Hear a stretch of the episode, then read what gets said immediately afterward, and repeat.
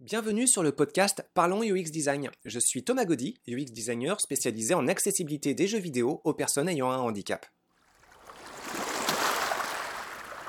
Salut tout le monde pour ce 15e podcast. Alors pour celui-ci, on va parler à nouveau de rédaction de mémoire. Euh, j'en parlais déjà dans le podcast numéro 6. Et là, il va s'agir de donner des conseils un peu moins généraux et plus euh, des conseils sur des micro-détails, euh, des petites maladresses qui peuvent être faites ici ou là. On va en voir euh, tout un ensemble. Ça va peut-être être un peu moins structuré par rapport au précédent podcast, mais vous pourrez peut-être reconnaître certaines erreurs, certaines maladresses et les corriger d'autant plus facilement. Alors pour commencer, je me suis rendu compte qu'il y en a plusieurs parmi vous qui ne sont pas forcément à l'aise avec la notion d'abstract. donc le résumé, euh, le résumé, vous pouvez vraiment le voir comme euh, la lecture littéraire de votre table des matières sans citer d'exemple. Euh, c'est vraiment ce qui va permettre de faire ressortir le sens de votre réflexion et le sens en condensé.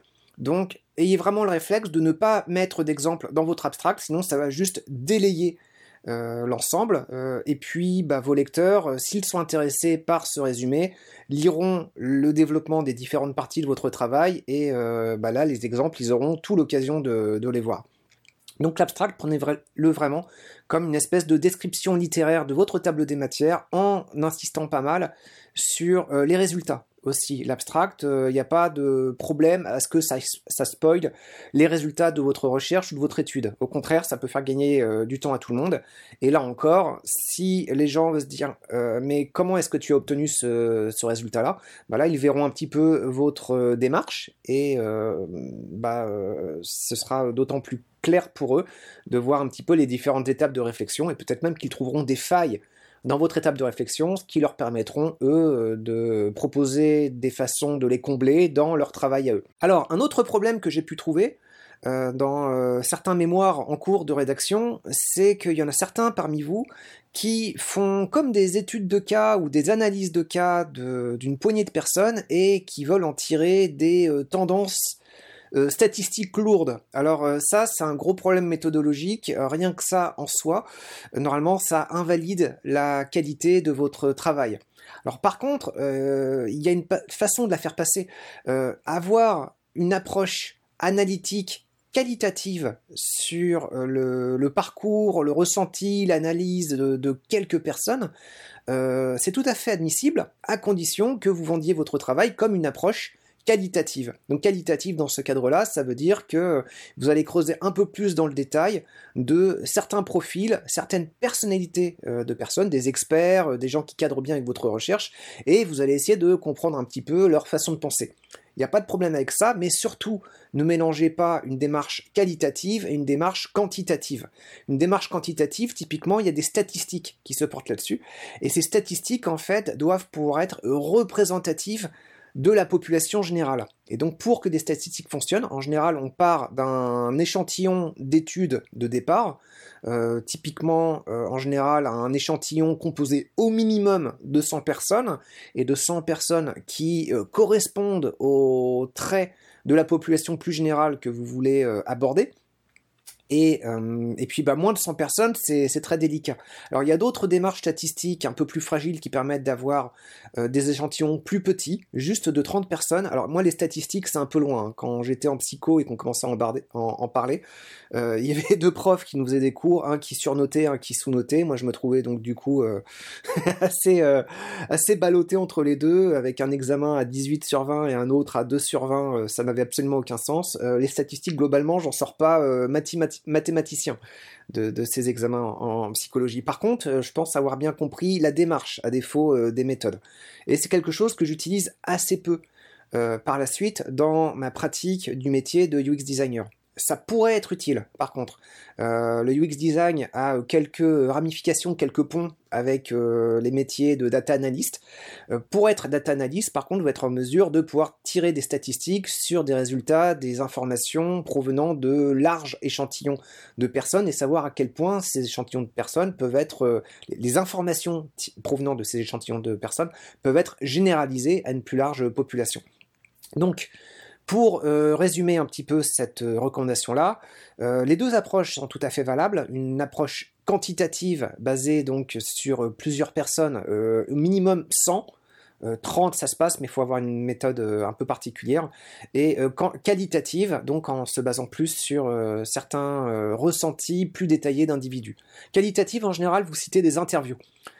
Quantitatif, vous avez vraiment un protocole d'étude avec bah, une hypothèse générale, des variables, euh, un protocole qui est bien expliqué, des résultats bruts, l'application de statistiques pour tirer euh, des, interprétations de ce que peuvent signifier ces résultats. Et euh, ensuite, vous allez pouvoir éventuellement conclure à dire est-ce que vous pouvez envisager que vos informations soient significatives à un certain seuil d'erreur pour, pour plus de monde? Voilà.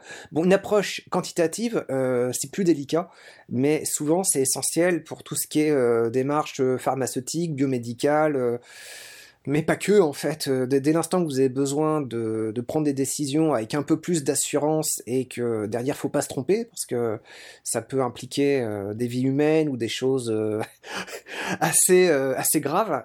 dans ce cas-là, oui, il n'y a pas le choix. Il faut passer sur une approche quantitative et même là, vous pouvez vous tromper. Donc en général, ce genre d'études, faut en faire plusieurs. C'est très long. Une approche qualitative, vous allez vraiment avoir plus des indices une certaine sensibilité, une certaine compréhension de tendances qui peuvent émerger et euh, vous allez rester un peu dans le flou, mais permettre quand même de comprendre un peu plus différentes choses qui peuvent euh, nourrir votre réflexion et nourrir la réflexion d'autres experts.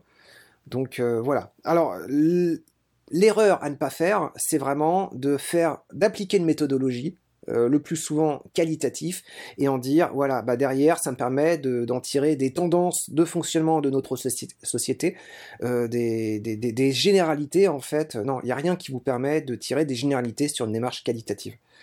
Donc, euh, soyez super prudent avec ça, dans vos mémoires. Une troisième recommandation que je vous fais, c'est être très très vigilant sur la consultation des informations pouvant provenir de tiers et la façon dont vous allez les interpréter.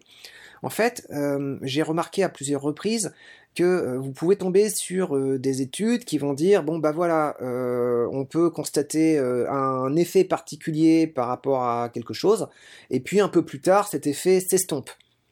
Et ce que vous allez pouvoir dire assez facilement, c'est bah un peu plus tard, il n'y a plus d'effet. Alors je vais essayer de donner un exemple un petit peu plus euh, précis. Euh, j'avais vu euh, cette situation-là dans un mémoire qui traitait de la violence dans les jeux vidéo. Et l'étude qui était citée, ça permettait de dire, bon bah voilà, le comportement violent, on le constate peu de temps après la partie, du fait d'une montée d'adrénaline chez le joueur, et puis après cette montée d'adrénaline est disparue, euh, et le comportement violent disparaît avec. Donc il n'y a plus d'observation de comportement violent. Et la conclusion de l'étudiant, c'était de dire, bon bah voilà, il n'y a de comportement violent que euh, à la sortie d'une expérience de jeu et sur une très courte période, et après ça, il n'y a plus de comportement violent. Et là, il y a une petite nuance qui a été euh, qui, est passée à la trappe. En fait, il y a un principe super important que vous pouvez garder en tête. L'absence d'évidence n'est pas une évidence d'absence. Alors qu'est-ce que ça veut dire? Euh, Des protocoles d'études vont, euh, dans le meilleur des cas, montrer qu'il y a quelque chose. On dit comme ça, c'est très général. Mais lorsque les protocoles d'études, quelle que soit la sorte, échouent à montrer quelque chose, bah, ça ne veut pas dire qu'il se passe rien. Ça veut juste dire que le protocole d'étude n'est pas adapté à euh, ce qu'il essaye de mettre en valeur. C'est comme euh, durant euh, la journée, vous levez les yeux au ciel, vous voyez du bleu, vous voyez pas d'étoiles. Votre conclusion, ça ne doit pas être dire il n'y a pas d'étoiles. Les étoiles sont là derrière. Euh, simplement, voilà, les conditions d'observation ne permettent pas de mettre en évidence la présence d'étoiles à ce moment-là de la journée pour des yeux humains. C'est quand même une grosse, grosse différence. Donc, gardez ce principe en tête. absence of evidence is not an evidence of absence. C'est quelque chose de central. Et donc, à chaque fois que vous tomberez sur un article qui dira bah euh, on n'observe plus rien après euh, quelque chose, après une période de temps, bah, surtout n'en faites pas la conclusion de il n'y a plus rien à observer, il n'y a rien qui se passe. Non. Et donc pour revenir sur le principe de violence euh, dans les jeux vidéo par rapport à ce mémoire-là, donc la recherche des, chercheurs, c'était de dire, voilà, on pouvait observer un comportement violent après euh, immédiatement après une partie de jeu si cette partie de jeu était susceptible de faire monter un haut niveau d'adrénaline. Et donc là, le joueur ou la joueuse tout excité commençait à faire un peu euh, n'importe quoi par rapport au comportement normal. Et puis après, cette descente d'adrénaline descend, le comportement euh, est beaucoup moins évident à percevoir, et donc ça ne veut pas dire qu'il n'y a plus de violence. Et là-dessus, Gardez en tête aussi sur une autre distinction super importante pour ce genre de choses, c'est la distinction entre la notion de comportement et la distinction d'attitude. Ça, j'en avais déjà parlé sur euh, un des podcasts euh, en, sur euh, la psychologie. Je crois que j'en parlais avec le behaviorisme. Donc le comportement, c'est ce que vous pouvez observer, et l'attitude, c'est ce qui est masqué, caché. Donc c'est quelque chose de très différent parce que vous pouvez avoir une attitude euh, hostile ou euh, très défavorable vis-à-vis de quelque chose ou quelqu'un. Et puis évidemment ne pas le montrer par votre comportement parce que si c'est trop visible, vous allez être, euh, je sais pas moi, emprisonné, embêté par la justice ou n'importe quoi. Il n'y a pas d'illégalité à avoir une attitude euh, déplaisante vis-à-vis de quelqu'un parce que euh, bah, tant que vous gardez ça euh, secret, évidemment, on ne peut pas vous forcer à, tous les coups à adorer tout le monde. par contre, au niveau des comportements, ça, ça change tout. Et ça, c'est super, super important. Bon. et dans les jeux vidéo, encore pour revenir sur cet exemple-là, quels pourraient être des exemples de comportements violents une fois que la partie est passée, bah, il y a beaucoup de, jeux vidéo en fait qui peuvent avoir un comportement, euh, enfin un discours euh, très guerrier, certains qui peuvent être vraiment très orientés. Donc, euh, je sais pas, moi, vous êtes le joyeux soldat des États-Unis partant en guerre au Moyen-Orient, et puis vous allez affronter plein de, de, soldats euh, du Moyen-Orient et euh, ça va être désigné comme des ennemis et vous avez peut-être aimé ce jeu-là, donc y jouez encore et encore et encore. Alors il n'y a pas forcément de preuve qui est un attachement, une espèce euh, d'assimilation de l'expérience du jeu vidéo vers la vie réelle. Peut-être qu'il y a des protocoles, je sais pas. Il y en a probablement. Hein. Moi, je j'en ai pas entendu parler, mais on peut se poser la question quand même. Si euh, une pratique intensive du jeu vidéo ne va pas biaiser d'une certaine façon l'attitude, le, regard qu'on va avoir sur des personnes arabes. Et euh, bah ça, ça peut être quelque chose de super euh, intéressant. Alors, pour répondre et aller un peu plus loin dans cette discussion-là, il y a un philosophe que j'aime bien, Bernard Stiegler, qui considère que, de façon générale, on est tous en train de lutter contre une forme d'entropie, et si on ne fait pas un effort actif pour se maintenir euh, cultivé, eh bien, euh, notre cerveau et notre nos connaissances vont se ratatiner vers euh, de plus en plus du rien, en fait. Le, principe anthropique va euh, chercher à dégénérer euh, tout dans notre univers, y compris nous-mêmes. Et nous, nous sommes comme des machines à générer de la négantropie, donc à essayer de générer de la culture, de l'information, mais ça, c'est un coût. En fait, ça va pas se faire forcément naturellement, ça veut dire qu'il faut faire l'effort de s'instruire, et cette instruction-là prend du temps. Si vous passez euh, toutes vos soirées, tout votre, temps libre, ou euh, vous tuez des euh, populations arabes dans des, jeux vidéo, ce temps-là aussi, vous le prenez au détriment, vous le volez à d'autres sources d'informations où vous pourriez considérer toutes sortes de problèmes, les, euh, des pans de culture fascinants, euh, des, communautés, des actions, euh, des difficultés d'intégration dans certains pays, des arts de vivre, des cultures culinaires, la richesse de l'histoire aussi. Enfin, il y a énormément de choses qui font tourner la tête et qui ne sont absolument pas abordées par ces, jeux à la con, en fait. Et donc, en considérant ce genre de choses, on peut assez rapidement quand même se poser la question de est-ce qu'il n'y a pas des effets de violence du jeu vidéo à plus long terme? Alors là, évidemment, je mets des gros points d'interrogation, c'est juste une question que j'ouvre, avec euh, derrière quel sera le protocole pour étudier ça? Alors je ne fais pas du tout actuellement de recherche universitaire pour, euh, pour mettre en valeur ce genre de choses.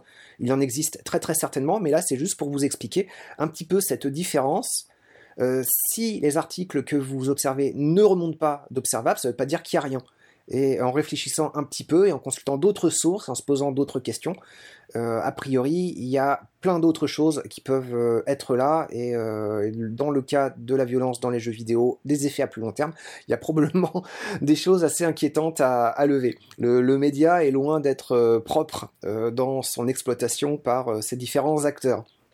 Alors, il y aurait plein d'autres points d'amélioration d'écriture de, mémoire. Donc là, si je récapitule, il y avait surtout le principe de l'abstract. Euh, le deuxième, le principe de ne pas mélanger la méthodologie qualitative et quantitative. Et le troisième, c'est euh, être très très vigilant sur ce principe absence of evidence is not an evidence of absence. Et donc dans euh, un prochain podcast, je vais revoir encore euh, d'autres principes d'écriture, de, méthodologie d'écriture pour vos mémoires, en espérant que ça puisse vous être utile. Donc n'hésitez pas aussi, si vous pensez que ce contenu peut être utile à d'autres personnes, à le rendre plus visible. moi, j'ai pas d'ambition monétaire avec ces podcasts. Euh, c'est juste pour euh, rendre service à des gens qui euh, pourraient avoir quelques difficultés pour rédiger leur mémoire. Donc si vous voulez le partager à d'autres personnes, essayez de le valoriser en mettant des petits coups de pouce appropriés sur les, différents, les différentes plateformes, que ce soit SoundCloud, iTunes ou d'autres encore. Je vous remercie et je vous dis à très bientôt pour un prochain podcast. Bye Merci d'avoir écouté ce podcast. Je vous invite à vous abonner pour ne pas rater les prochains épisodes. Si vous voulez en savoir plus sur moi, je vous invite à consulter mon profil LinkedIn, Thomas Gaudy. Si vous souhaitez de l'accompagnement pour implémenter ces notions et ces outils dans vos équipes et vos projets, vous pouvez faire appel à mes services de consultant en UX Design. Il vous suffit de me contacter via mon profil LinkedIn. Au plaisir